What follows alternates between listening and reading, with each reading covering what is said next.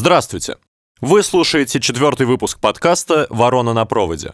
Сегодня о том, чем заняться медиевисту в эпоху Игр престолов, рассказывает Олег Воскобойников, профессор школы исторических наук и руководитель магистрской программы «Медиевистика». Сегодня э, мне хотелось бы поговорить э, с вами о том, э, чем занимается медиевист сегодня в моем лице, но не только в моем. Я надеюсь, что я расскажу о том, чем и мои друзья занимаются в России и за рубежом. А, и начать мне бы хотелось с того, что мне особенно дорого. А, это двор Фридриха II Гогенштауфена, германского императора и короля Сицилии в первой половине XIII века. Я о нем много писал и не раз говорил, э, поэтому сейчас очень кратко скажу, что это такой совершенно особый мир. С одной стороны, микромир, потому что это круг людей вокруг царствующего, э, потому что это э, люди, окружающие одного конкретного просвещенного монарха, но в то же время это и макромир, потому что монарх непростой, а э, формальный глава западно-христианского мира в эпоху расцвета схоластики, готических соборов, э, лирики трубадуров, он современник Франциска Осиского, великих понтификов, римских пап. То есть это время такого бурления на всем Средневековом Западе. Время также, напомню, последних крестовых походов Э, один из которых шестой как раз э, осуществил Фридрих II. То есть у него это человек с очень э, широким горизонтом и географическим вот в реальности, да, то есть он все-таки последний великий государь Запада, кто побывал в Иерусалиме, и с не менее широким интеллектуальным горизонтом, будучи глубоко уверенным в собственной провиденциалистской роли в земной истории, он также Э, понимал, что ему дозволено то, что не дозволено другим, и интересовался, в общем, такими знаниями и такими вопросами, которые ну, большинство э, либо не, просто не имели права себе задавать, э, либо это были вопросы, которые, до которых многие не, до, не додумывались, либо Другие люди эти вопросы задавали, но мы об этом не знаем, потому что люди были незначительные, и у нас не осталось письменных свидетельств. Но вот Фридрих II как раз... Э, он вовсе не единственный вопрошающий вообще человек в те времена. Франциск Осийский совершенно другого рода фигура. Вообще-то тоже много всяких вопросов задавал, среди которых были и проклятые вопросы, выражаясь языком Достоевского, да, как вообще, что такое добро, что такое зло, что такое любовь, Э, что значит следовать за Христом, оставив э, мать, отца, э, сумку, дом босиком, да? Эм, вот, то есть, повторяю, Фридрих II при всей его исключительности, его особенностях характера, он человек своей эпохи. Но как человек, облеченный невероятной властью, огромным авторитетом и человек богатый, а, он а, мог а, привлечь к себе очень интересных людей со всей Европы. Это тоже ну, знак своего времени. Напомню, что это также время активного роста первых университетов, да, первой половины XIII века. Это Сорбонна, Оксфорд, зарождающийся Кембридж, Болонья, это университет в Неаполе, который Фридрих основал в 1224 году. Это Саламанка, Тулуза и так далее. Целый ряд э, в будущем и по сей день крупных университетов. Вот, значит, это государь, который поддерживает постоянную переписку и с арабскими правителями, и с западными правителями, вечно ругается с э, римской курией, дважды отлучен и даже не изложен решением собора в Лионе в 1945 году. Но э, вместе с тем, что для меня лично очень интересно, это двор, который оставил после себя множество текстов на латыни и сицилийском вульгаре. Вот. И среди этого наследия особенно выделяется творчество Михаила Скотта, или, если по-английски, Майкла Скотта. В шотландских легендах он, конечно, фигурирует вот под этим именем Майкл Скотт, то есть его знали и Вальтер Скотт, однофамилец, да, и Роберт Бернс. Э, сказать, в общем-то, как вам сказать, это не неизвестный солдат, которого надо было из могил доставать. Э, до меня его вполне знали. Я ни в коем случае не влезаю в чужую тогу и не говорю, что это я открыл этого автора.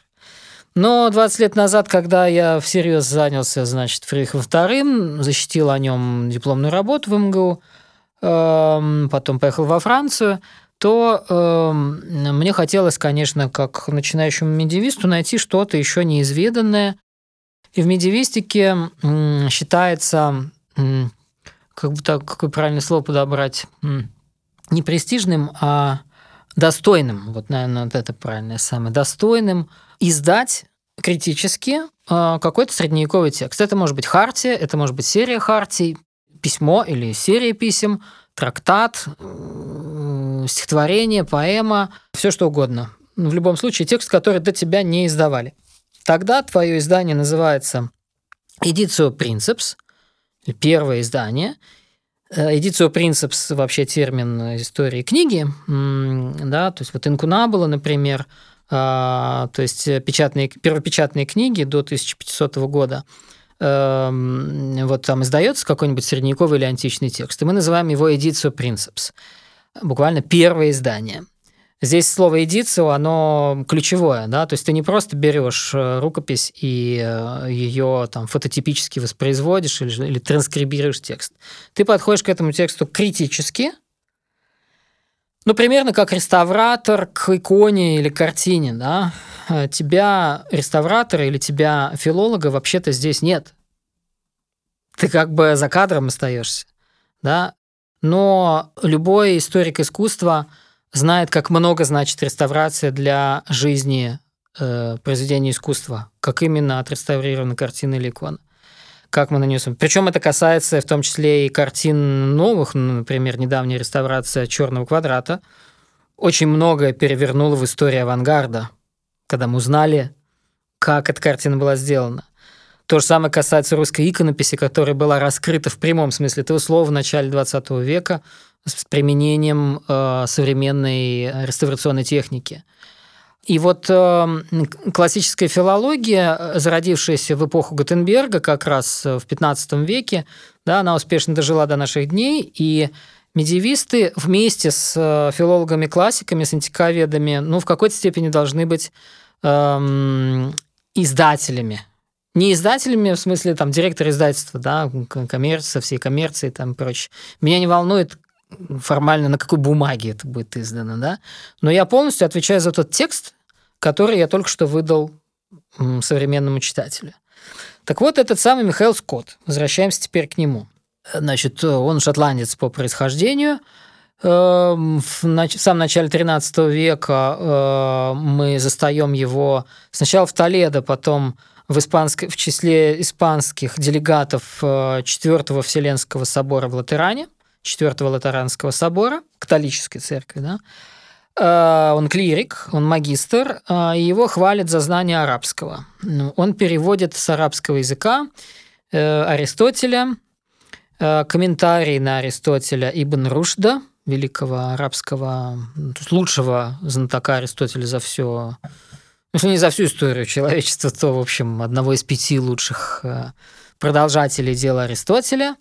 Он переводит астрономические трактаты, не очень сложные. Это Альбитруджи, это такая популярная астрономия своих дней, там около 1200 года. Вот. И, видимо, в районе 1220 года он, видимо, задумывается о каком-то собственном произведении, ему хочется свои энциклопедические знания воплотить во что-то свое что он может выдать под своим именем. Его, конечно, знали как переводчика, хвалили, его знали папы римские, ну и кто-то его познакомил с молодым тогда императором Фридрихом II, которому в это время 27-28 лет. А, император готовится в крестовый поход, то есть ему нужны арабисты. А Михаил Скотт знал Коран а, и знал людей, которые переводили Коран на латынь. Вот так вот, да, существует два латинских перевода Корана тех лет – один середины XII века, другой создававшийся, скорее всего, на глазах у Михаила Скотта в 1210-х годах в Испании. Вот, значит, Фридрих II вообще очень спокойно относился ко всяким там религиозным различиям э, и прочее такое. И Михаил Скотт э, был и хорошим переводчиком, еще и знатоком астрологии. Э, астрология тогда значила много, это модная наука, ну, примерно как сейчас экономика из ну, это помесь экономики, политологии, ну, или там, не знаю, political science, логистики, Э, цепи поставок, э, медицина, психология, э, менеджмент медиакоммуникации, муниципальное управление, МИРЭК, МИРПОЛ, мировая экономика, мировая политика. Михаил Скотт оказался при дворе, в прямом и переносном смысле этого слова. У Фридриха II он оказывается, как тогда он сам себя называет, императорским астрологом. Это еще не профессия, диплома такого, конечно, не было. В университете астрология никогда не обладала э, официальным статусом, факультета такого не было. Но астрономия, астрология, грани между, границы между астрологией и астрономией, естественно, были очень размыты. И э, я знаю тексты совершенно точно университетского происхождения, в которых астрология обсуждается в рамках факультета свободных искусств. Ну, как вы знаете, свободное искусство существует по сей день в Петербурге, в Варшаве, так сказать, всякие эти liberal arts, да, это наследники э, Средневековья, поскольку liberal значит свобода, да, свободный, ну, как бы дальше эта вот степень свободы, она везде по-разному понимается. Э, ну, вот, ну, формально в современной системе знаний, так сказать, э, Достоинство астрологии унаследовала астрономия, но факультетов таких тоже, как известно, нет. Это только в рамках физики одно из направлений. Хотя и там почтенные, достойные космические проекты там, да. Эм, вот. Э, мечта летать, как один мой парижский приятель скоро докажет, наверное, в еще не вышедшей, но уже написанной книге, родилась как раз в схоластике 12-13 веков. Но дальше я карты раскрывать не могу, поскольку книжку-то я видел, но она еще не вышла. Французская будет книжка. Такая вот. Так и будет называться «Полет в средние века». Вот так вот. Э, аэропортов не было, но и даже самолетов еще не было. Вот, но о полете думали. И о полете думали в том числе астрологи, потому что человеку хочется понять, что как оно там на небе летает. И, в общем, Михаил Скотт занялся делом и написал здоровенную, здоровенную энциклопедию, ну, чтобы наши слушатели представили себе, она примерно с э, полторы войны мира. Вот так. Если издать, как «Войну и мир», там, без примечаний, да, то будет, наверное, шесть таких вот томиков. «Война и мир» у нас четыре, этих будет, я думаю, может, даже и больше, может, даже в два раза. Так точно вот не скажу, ну, длинное чтиво. Э, я читал его полностью вообще довольно давно в рукописи. Да, сохранился там, десяток рукописей 13-16 э, веков. Две в Петербурге и так по миру. В Париже, в Риме, Милане, Оксфорде и в Эскуриале в Испании, то есть в Королевской библиотеке испанской. Ну, то есть в Королевском собрании бывшем. Ну и вот, и э, в 2000 году я начал эти рукописи читать. Э, критического издания никакого не было, даже ренессансного издания не было. Э, то есть я понимал, что я не первый, кто этот текст читает. Но у меня есть шанс стать тем, кто ну, миру этот текст как бы раскроет в публикации такой, в книге. Но дело, конечно, страшное и опасное, потому что когда ты пишешь статью или там диссертацию, ну, ты можешь ошибиться, и ну, ты отвечаешь за свои слова. Это твоя ошибка. Да? А, и если ты там наговорил глупостей, то ну, тебя спорят, и найдется другой, кто э, скажет это иначе, там лучше скажет. Вот. А подготовка критического издания древнего текста предполагает, э, с одной стороны, э, способность увидеть латинский текст середины XIII века э, глазами современника, эм, вычислить ошибки переписчиков, снабдить это все современным для нашего читателя комментарием, и одновременно, вот вместе всем этим критическим таким, да, научным чутьем, у тебя должно быть чувство такта.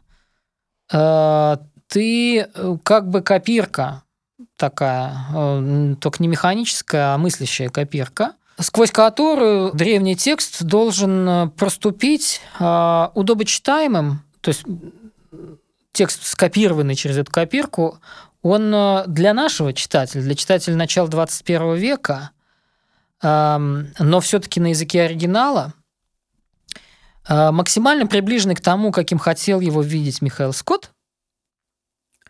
Но вместе с тем, э, как мне кажется, издатель э, текста, ну, филолог, сегодня не имеет права претендовать на то, что он открыл текст таким, каким он должен быть. Я же не знал Михаила Скотта лично и не узнаю. То есть я надеюсь, что я его из дантовского ада перетащил хотя бы там в католическое чистилище – и если это чистилище существует, то я надеюсь хотя бы туда попасть, а не в ад, ну, за то, что я, так сказать, хорошего человека вытащил оттуда. И тогда я у него спрошу, Михаил, Миша, прошу его, Михаил Потапыч, ты как хотел, смотрите, ты какое тут слово хотел, да? И он мне скажет там, ну, такое. А через два дня он выпьет что-нибудь другого и скажет, да не, вообще-то, не знаю. Данте э, человек уважаемый и, в общем, немалый поэт, такой не слабый. Э, ну, как известно, всем э, выдал ярлыки и назначил меру пресечения, так сказать, временного или постоянного. Вот. И я на него слегка обижен был еще изначально, что Михаила Скотта он поместил в ад – за то, что тот, э, в общем, был магом. Да? Данте говорит «delle magiche frodi seppe il gioco», то есть э, знал, э, если буквально, знал, как играть эм, магическим обманом. Фрода – это обман, ложь, обман, такой сознательный обман, маджики, то есть маг – а, и вместе с еще одним астрологом, таким Азденте, ну, тоже не бог весь каким астрологом, помещает в ад и сворачивает ему шею. То есть Михаил Скотт идет вперед, а смотрит назад. Потому что, ну, в аду дантовском, и не только дантовском, казнятся тем местом, которым грешил, как говорится, да, вот. И он хотел смотреть, слиш... видеть слишком далеко, да, поэтому ему сворачивают голову, он смотрит назад.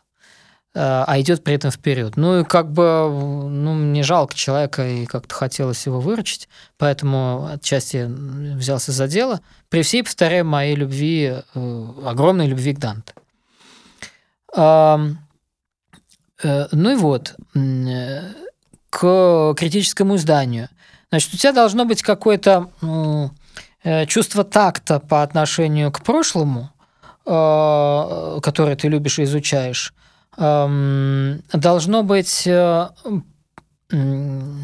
э, определенное научное смирение. Ты не можешь претендовать, что вот теперь окончательный текст существует. Эм, и э, ты публикуешь книгу, в которой ты не автор, да, но которая не появилась бы без тебя. Вот. И э, эта идея мне очень грела душу э, еще там с 2000 года, хотя я не филолог классик. У филологов классиков это, в общем-то, Э, ну, эм, цель твоей карьеры, это и есть твоя специальность. Филолог-классик, э, прежде всего, комментатор э, древнего текста. Филолог-медиевист, в общем-то, тоже. Ну, литературовед или литературный критик, да, он, конечно, у него есть свое авторское «я» и прочее, но Галя Юзефович не писатель. Галя Юзефович учит нас умно читать умные книги. Так? То же самое касается, там, я не знаю, наших гуру, э, Аверинцева, Лотмана, э, э, кого там, Бориса Успенского, Романа Якобсона, массу имен вот этих классических можно назвать. Мы понимаем, что все эти люди и литературные дарования тоже, да, но мы их ценим за то, что они нам помогают встретиться с прошлым или с настоящим, но не с ними самими. Да? Эм, историк искусства тоже, э, ну, как бы его голос звучит, потому что он соединяется с неким э, образом визуальным, э, который без этого голоса нам, может, ничего не скажет или скажет что-то не то. Да? Нам же трудно смотреть без комментария на черный квадрат. Да? Но если э, нас, нам посчастливится и нас приведет к черному квадрату мой однокурсник Кир Светляков, да, который там директором был одно время, да, то ну, там Малевич с нами заговорит по-другому. Вот. И здесь, в общем-то, то же самое. Я свою задачу видел в том, чтобы вот э, именно латинский текст в данном случае э, представить удобочитаемым, максимально приближенным к Михаилу Скотту, но это был для меня совершенно принципиальный такой момент. Э, я должен был представить текст, который реально ходил вот э, в читательской среде около 1400 года по конкретным рукописям, поэтому мой текст, он очень близок к рукописи, но любая рукопись ошибается. Вот. И, конечно, я исправил сотни ошибок, сличая разные тексты, да, сличая один и тот же текст в разных рукописях. Вот. И таким образом появилось вот это самое издание э, двух его э, трактатов в рамках этой энциклопедии. Один называется «Книга о частностях», это всякая космология. Другой называется «Физиогномика», и это первый западноевропейский э, трактат, э, полноценный трактат по физиогномике. То есть это наука о том, как э человеческий характер, индивидуальный человеческий характер – Э, понять и оценить, э, исходя из анализа внешнего облика человека. Лицо и тело. Вот. Значит, э, трактат физиогномики состоит из трех частей. Там человек рассматривается как часть биологического такого вот мира, да, живых существ, Поэтому много рассказывается о животных. Среди этих животных, конечно, ну, мы в Средневековье, поэтому там много и всякой нежити, и там, так сказать, фантастики, да, животных, которых нет на самом деле. Ну, драконы и прочее. Но есть и ослы, там, да, рассматривается их система э, размножения и вообще, ну, как, я, как бы мы сейчас сказали, сексуальная жизнь животных и людей, да, а это для Средневековья, конечно, такое новое слово – вообще в картине мира. Да? Э, это стало возможным потому, что тот же сам Михаил Скотт перевел на латынь с арабского книги о животных э, Аристотеля, где все эти вопросы совершенно, так, совершенно четко поставлены, обсуждаются без всяких там оговорок, вещи называются своими именами. И вот физиогномика – это один из первых трактатов христианского средневековья, где, обобщая, скажем так, вещи называют своими именами. Это первый большой трактат, о, в том числе о сексуальной жизни. Почему это важно? Не потому, что он такой паха, полупохабщик там или что-то. Хотя, будучи при дворе, астролог все-таки отвечал и за то, когда зачинать детей, потому что, естественно, один из многие рецепты касаются э, ну, организации династической политики. Да, это насущные проблемы. Это мы сейчас Типа мы можем обсуждать или не обсуждать личную жизнь там, президентов или еще кого-то, да, э, потому что формально в наших политических системах дети э, правящих э, там, президентов не наследники каких бы то ни было престолов. Хотя, в общем, всякое бывает, да. Еще неизвестно, что там будет через 10 или 20 лет. Эм, но в средние века, когда даже при выборной монархии, как Германская империя, все-таки династические принципы работают, э, так или иначе. Да? Э, вопрос о наследниках и наследницах, и все эти бракопрестольные дела, да, это тоже компетенция астролога. И э, трактат о физиогномике – это госзаказ. Не побоимся этого слова. Потому что об этом четко говорит сам Михаил Скотт. Если все пред... другие части как бы тоже написаны по заказу императора, но для простецов, как он говорит, для студентов, шкалеров, простецов, чтобы они астрологию осваивали. И там все на свете. И музыка, и медицина. То физиогномика написана сознательно в рамках, повторяю, большой энциклопедии, она написана сознательно для, лично для государя, для того, чтобы у него было пособие по отбору э, правильного персонала – ну, приходит к нему человек, ну, так Михаил Скотт пишет, приходит к тебе человек, просится там, типа, служить, готов служить, а ты смотришь ему в глаза, да, и, и все понимаешь. По форме ушей, по форме плеч, да, их покатость, там, не знаю, круглость, квадратность, руки, пальцы, ногти, ноги, но я не знаю, как они там, то есть он описывает все тело, Да, э, много, ну и то же самое про женщин, да, как, например, выбирать женщину, чтобы ну, у нее там точно мальчик родился. Никто же невесту не раздевает, никаких отношений до брака нет, да, в том числе у государя. Ну, как бы вслепую, blind date, женишься вслепую не кто-нибудь, а ты вообще-то император Священной Римской империи. Гагенштауфен, внук Фридриха Барбароссы там, значит, принимаешь какое-то решение такое брачное. Решил жениться на английской, на сестре английского короля э, в пику Франции, естественно, да. Михаил Скотт, скорее всего, отправляется в родную Англию и проводит там некое дознание. Вот, потому что есть свидетельство историков, что, значит, когда выбирали невесту, ну, это большое европейское событие, да, император женится на англичанке, вот, значит, были всякие там э, дознания, освидетельствования, все одобрили вроде. Ну, дальше, значит, э, там, в какой день, какая фаза Луны и прочее, какое время суток. И на каком боку лежать, чтобы родился потом мальчик. Как нетрудно догадаться, лежать надо на правом боку. Потому что из э, правого яичника э, вытекает правильная сперма, а из левого яичника женская сперма вытекает, то есть девочка получится. Ну, как бы за что купил, за то и продаю. И это даже не Михаил Скотт придумал, а, скорее всего, арабы, а через, от них через Константина Африканского еще за век до того эта идея пришла на Запад. Вот в таком духе трактат. Короче, 18 плюс вообще-то. Книжка эта вышла во Флоренции в очень хорошем издательстве, хорошей серии. В общем-то, книга эта на нашего читателя – толком не рассчитано, нескольким там интересующимся медиевистам я могу PDF-ку послать, как говорится. Но э, это наша кабинетная работа. Это вот э, это то, что медиевист делает в архиве, в библиотеке или у себя дома.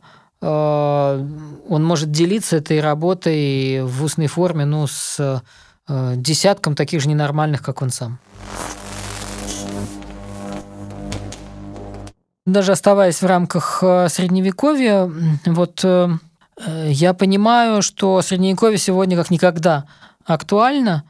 Это очередной виток медиевализмов в э, истории нового новейшего времени. Можно сказать, что Вальтер Скотт – это тоже медиевализм. Потом, не знаю, Виктор Гюго, да, вот эпоха Вальтера Скотта и Виктора Гюго, потом первый половина 20 века, две великие войны, да, и зрелище этих горящих э, соборов, э, руины, да, они снова заставили человечество вспомнить, точнее Европу, прежде всего вспомнить о своем средневековом прошлом.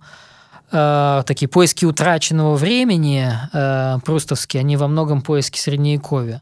Напомню, что Пруст обожал соборы, и Роден – создатель современной скульптуры, учился э, у средневековых каменотесов. Он ездил специально по Франции и вглядывался э, в те далекие времена. Он сам был еще мальчишкой. Он вглядывался в то, как э, сделаны э, порталы готических и романских соборов. Хотя, казалось бы, он смог найти в них источник вдохновения. Вот. И в наши дни э, через Толкина и Льюиса к и даже через Звездные войны, э, которые можно сопоставлять со средневековыми сагами и эпосами, к э, Играм престолов, на самом деле это еще один виток, ну, такой новый виток медиевализмов, э, который мы сейчас все успешно переживаем. И мне кажется, что меди- медиевист не может это игнорировать, и поэтому вот выдав человечеству Михаила Скотта, я собираюсь выдать ему что-то совсем другое но пока боюсь рассказывать.